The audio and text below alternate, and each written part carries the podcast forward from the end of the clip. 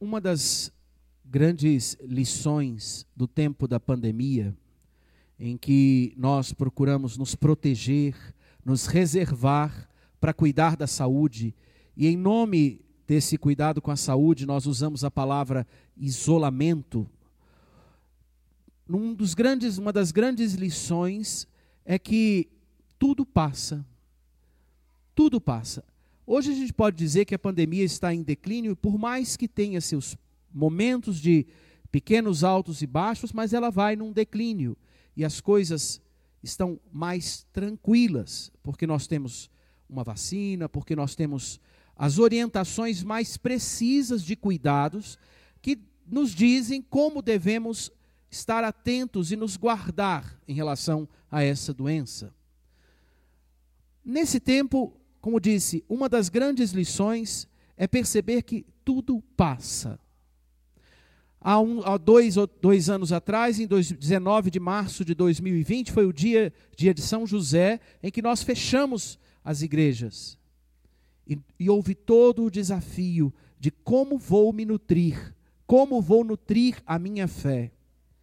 E houve todo o desafio de ficar reservado em casa e parar fomos como um carro brutalmente freado, freados no tempo e na história, na reserva das nossas casas, do lugar onde estávamos.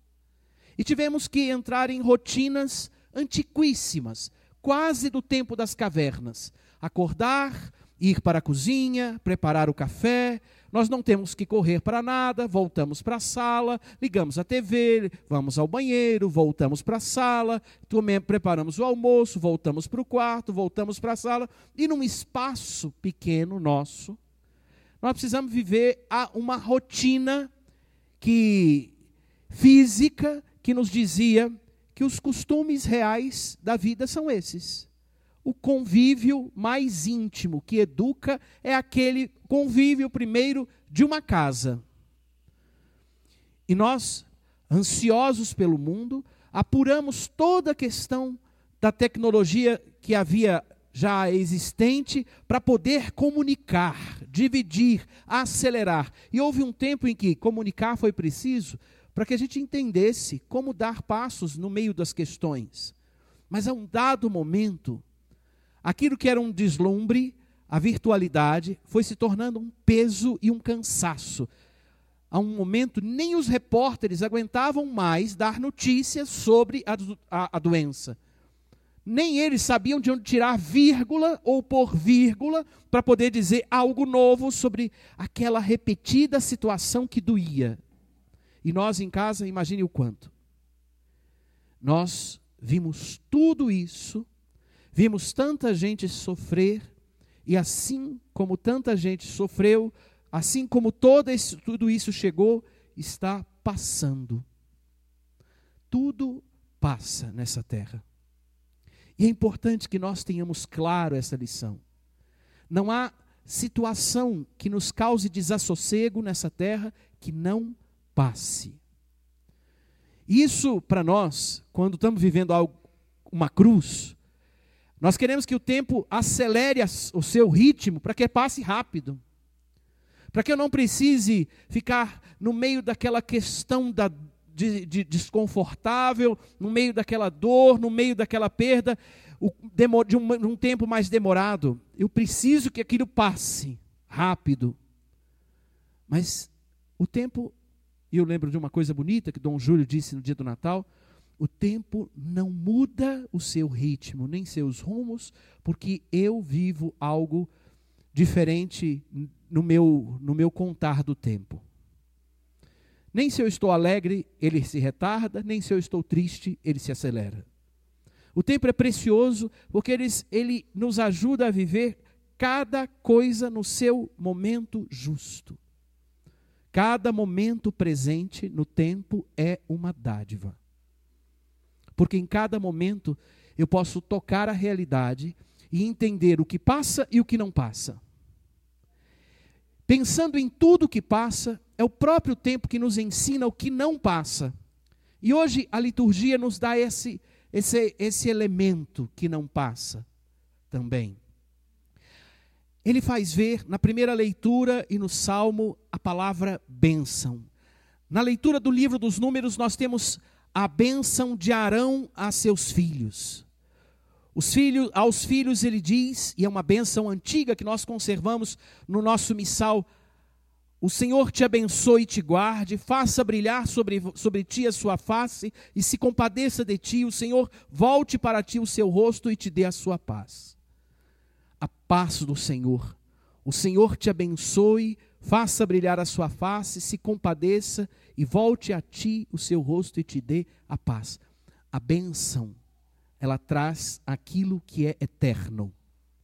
Ela traz Deus, que guarda, que vigia, que olha por nós, que é nosso Deus quando a cruz pesa, quando eu estou em festa, que é meu Deus quando eu estou triste ou quando estou alegre.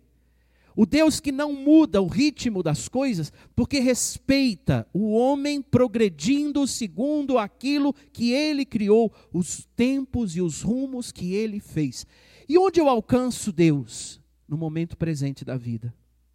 Uma das grandes lições que eu aprendi da fundadora do movimento dos focolares quando ela já estava mais idosa, e é interessante quando a gente vai ficando mais, mais velho, e a palavra é essa, porque o tempo também passa na nossa pele, no nosso corpo, no nosso sentir. Ela se preocupou como se preparar para chegar ao céu. E se eu não me engano, ela foi buscar no livro dos santos como eles lidavam com a morte. Como se preparar para morrer. E em todos ela encontrou o mesmo, o mesmo rumo: viver o momento presente. Porque ali você alcança tudo. Deus não está no futuro, Deus não está no passado. Deus está ao meu alcance no momento presente. Ser fiel é um ato presente sempre. Ouvir Deus e atuar é um ato do momento presente. E eu posso, porque no momento presente eu tenho a graça para ser fiel naquilo que Deus me pede. Se amanhã eu vou dar conta, não sei, mas agora eu posso. O que, que faz um homem não enlouquecer, não ficar perturbado, não sair de casa atazanado com crise de ansiedade? É ir educando a si próprio para não fugir nem para o futuro, nem fugir para o passado, mas acolher a bênção no momento presente. Interessante que nós precedemos as coisas, como costume cristão, nós precedemos cada momento ou coisa que fazemos com a, palavra, com a bênção. Sair de casa, bença mãe, bença pai. Antes da refeição, é costume nosso, vamos é, é, pedir a Deus a bênção para o nosso alimento. É costume nosso dizer aos nossos, pedir aos nossos avós, benção avô, benção avó. É importante guardar, benção pá, também não funciona, também funciona, a gente não vai esquecer esse detalhe. Mas é importante lembrar que nesse preceder e agradecer pedindo a bênção, nós circulamos, nós cuidamos do momento presente com o cuidado efetivo de pedir que Deus me guarde me sustente naquela hora. Lembrar da bênção hoje, no último dia do ano, na solenidade da Santa Mãe de Deus, é lembrar mais do que nunca que nós somos filhos de Deus. Que o sangue vai passar no dia em que nós morremos, mas ser filho não passa quando eu morro porque eu vou ser contado a partir da minha morte por aquilo que eu fiz e vivi como filho de Deus. Ser filho é uma vocação que atravessa a vida de todos nós, desde, desde o que de existirmos até a chegada ao Pai. Ser filho é um exercício nítido no momento presente de agradecimento ao fato de que eu sou filho de Deus. Sabe, nós ouvimos na segunda leitura isso. E porque sois filhos, Deus enviou aos nossos corações o espírito do seu filho, que se chama Abba Pai.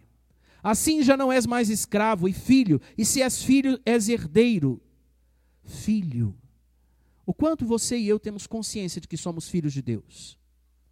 O quanto nós lembramos de que no nosso batismo nós recebemos a graça de viver uma relação, uma relação que é tão bonita, que chega sendo me, é derramada nas graças do batismo, quando eu ainda sou pequenino como Jesus quando nasceu, e vai acontecendo e vai crescendo na medida em que eu sou nutrido, seja pelo, pelo leite de minha mãe, pelo alimento da minha casa, seja pelo amor com o qual vão me educando, para que eu entenda que ser filho me vincula, é um caminho na terra que me vincula ao céu, e eu serei sempre mais filho quanto mais amar no momento presente, quanto mais não fugir do amor que me forja, do amor de onde eu vim, do amor que me faz pleno. Isso é ser filho. Isso significa, na prática, não fugir da leitura orante da palavra, porque ali eu sou confrontado por aquele de quem eu fui feito, pelo próprio Cristo. Isso significa que quando eu ouvir coisas de que eu preciso melhorar, eu não tenha medo mas eu me coloque diante, como disse Bento XVI, da imensa bondade de Deus que tudo conduz. Tudo conduz. Mesmo em meio a mim e a tantos que passam, Deus, na sua bondade, continua conduzindo e tudo concorre para o bem dos que amam a Deus.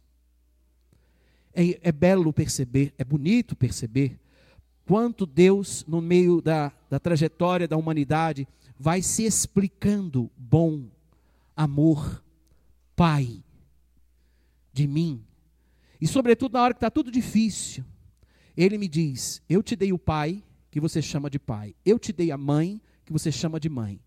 Mas eles são um, um, um jeito de eu te dizer: Eu sou o teu Pai. Nesta casa vive tua mãe, por isso te dei Maria. Por isso hoje celebramos a solenidade da Santa Mãe de Deus, porque o Senhor nos deu paternidade, nos deu maternidade, cuidados que nos fazem viver o momento presente sob os cuidados de pai e mãe, do jeito justo e perfeito. Eu quero terminar mais do que nunca com a impressão dos pastores no campo, né? quando ouviram a notícia de, da chegada do Filho de Deus. Eles ficaram maravilhados com aquilo que contaram, com aquilo que viram. O recém-nascido deitado na manjedoura, e, foi, e contaram para Maria tudo o que eles ouviram do anjo sobre o anúncio de que o menino nasceria e de que eles deveriam visitá-lo. Uma, da, uma coisa curiosa, e eu me lembro a primeira vez que eu recebi a unção dos enfermos, anos atrás, o padre Paulo Renato me deu unção, eu, lá em Planaltina, eu tinha tido uma, uma crise alérgica, num, num quadro de estresse, e a coisa ficou forte, fui para o hospital, foi bem um momento de tensão ali do hospital, eles me deram um, um remédio, e depois quando eu acordei, o Paulo Renato me deu a unção dos enfermos, e foi um negócio assim do tipo, eu sei que a unção não é, não é para morrer, isso não é da nossa fé, mas ela ela ajuda a curar mais rápido. E se tiver na hora da sua partida, ela te prepara efetivamente para partir. Naquele dia, uma graça importante para mim foi, na hora que eu acordei e lembrei da unção, eu falei: será que está na hora de partir? E eu me lembro que passou a vida como num filme. E é interessante lembrar que quem sofre acidente de carro, quem passa por momentos de vício, tem às vezes essa fala, né? A vida passou como um filme. É curioso isso. Quem já passou, eu já passei por acidente de carro, já percebi isso. A vida passa como um filme, num instante. E a única coisa que me deixou muito chateado naquela hora que eu percebi, porque eu, em alguns momentos eu lembrava que eu tinha sido isso aqui, eu fui feliz, eu fui feliz, eu fui feliz. Mas por que, o que, que me deixou chateado, apesar de saber que em alguns momentos eu fui feliz? Porque vinha a frase, era feliz e não sabia. Eu fiz uma negociação com Deus, eu falei assim, me deixa viver um tempo para ser feliz sabendo. E assim eu vou prestar mais atenção naquilo que me vai fazer entender que eu estou sendo feliz. Foi quando eu reencontrei esse desafio do momento presente. Foi quando eu relembrava, sobretudo, essa liturgia que nos ajuda a pensar a condição de filhos. Eu sou filho e no momento presente, ah, é possível ser feliz no hospital se recuperando? É. É possível feliz, ser feliz numa condição adversa de história? É.